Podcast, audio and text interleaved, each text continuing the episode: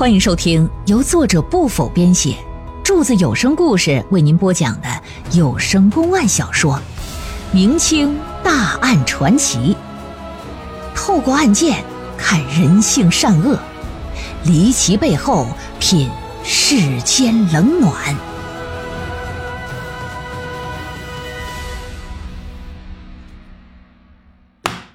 案子上报到抚州府，抚州知府看过卷宗啊，认为事实清楚，证据确凿，没任何问题，这就送到省城提刑安察使司去。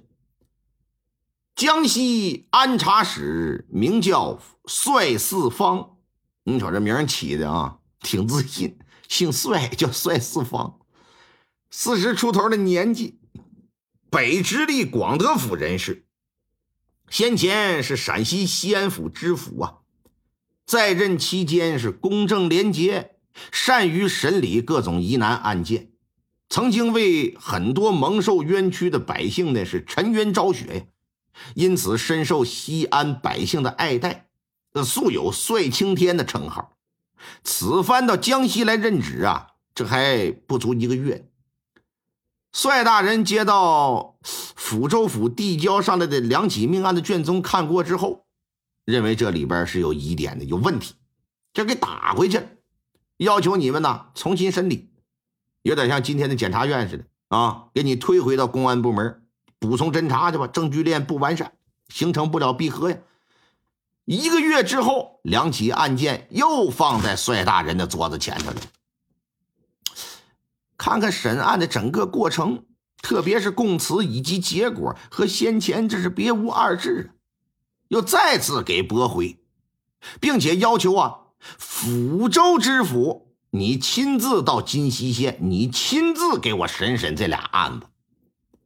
又过去一个月，帅大人一看调查过程和结果还是没任何变化，这就大为恼火，认为知府、州府。和这个县太爷，你们不作为，决定我亲自去一趟吧，我看看是怎么个事儿。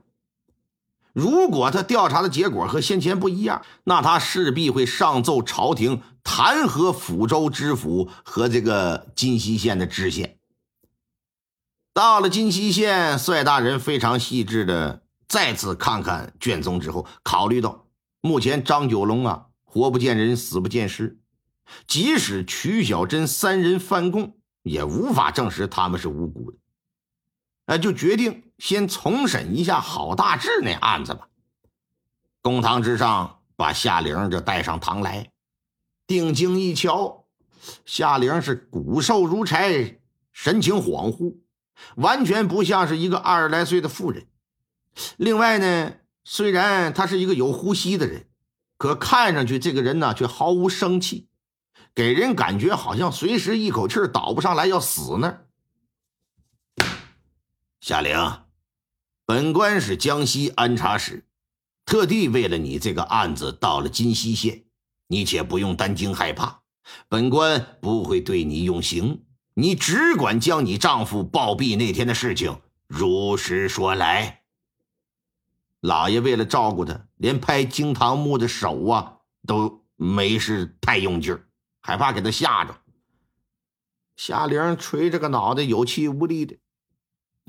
回大人，那天下午，民女公公婆婆丈夫全都外出下田干活，见到傍晚时分，想他们也快回来了，我便开始下厨准备晚饭。这期间，我丈夫的二婶来到家中，闲聊之时啊，她的言语当中透露，打算向民女家借十两银子。民女在婆家不当家，莫说是十两，就是十文钱我也做不了主啊。所以就说借钱的事儿，只能等公婆或丈夫回来再说。之后二婶就说到时再来，转身就回去了。她走不多时啊，我丈夫就回来了，进屋就喊娘，迫不及待的就想吃饭。民女叫他等爹娘一起回来吃，他说等不及了，实在是太饿了。就一个人先吃，可是，一碗饭只吃到一半呢，就喊肚子疼，然后就倒在地上来回打滚，也就是三两分钟的功夫吧，整个人就七窍流血死了。就是整个过程，绝非是沈娘说她与我聊天中中途去什么茅房方便，回来见我在锅里投毒啊！我和我丈夫向来感情很好，这一点公婆都可以作证。民女怎会投毒啊？啊，我没有。好，既然你公婆知道你们夫妻感情融洽，那他们又为何将你绑至县衙告官呢？民女丈夫死后，公婆就找来二叔、二婶商量接下来该怎么办。当时二婶就说了我投毒的那番话，还说我与他人有奸情。公婆是失子心痛，又因为丈夫吃了我做的饭菜而死，不明就里的，他们就当了真了。那我来问你，你与你的表兄张九龙是否有染？没有，我们皆是正派之人，又是亲属关系，怎能做出有悖人伦之事啊？民女招供，只因是撑不住刑罚。才违心认了私情啊！说砒霜是表哥给的，毒死丈夫，只为与表哥成就好事。如今民女表哥已死，因此对翻案我也不抱任何希望，只求大人呐，别再对我用刑了。你尽快了结我的性命，如此啊，我才能彻底的摆脱身心的痛苦和耻辱啊！只求速死了，你说这人得绝望到什么地步？